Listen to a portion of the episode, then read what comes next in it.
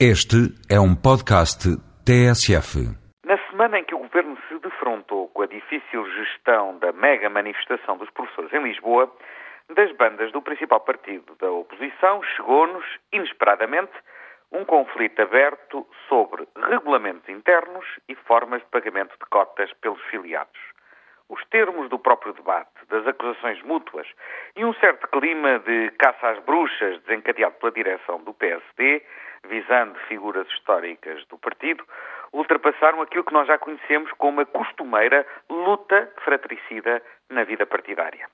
O ambiente de autêntica guerra civil e uma certa lógica de depuração do partido em função do grau de fidelidade à direção, vai de certo deixar marcas no PSD.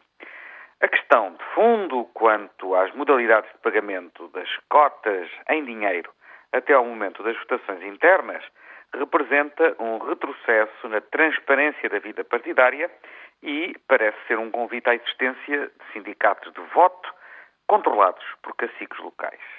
Mas para além do fundo da questão, o que surpreende é a escolha da direção do PSD de, neste momento, colocar esta questão a debate. Para uma direção eleita há escassos meses, não se percebe qual é a urgência de colocar o tema das cotas na agenda partidária e, sobretudo, de o fazer em clima de confronto aberto. Para quem acusa os adversários de quero, posso e mando, não está mal.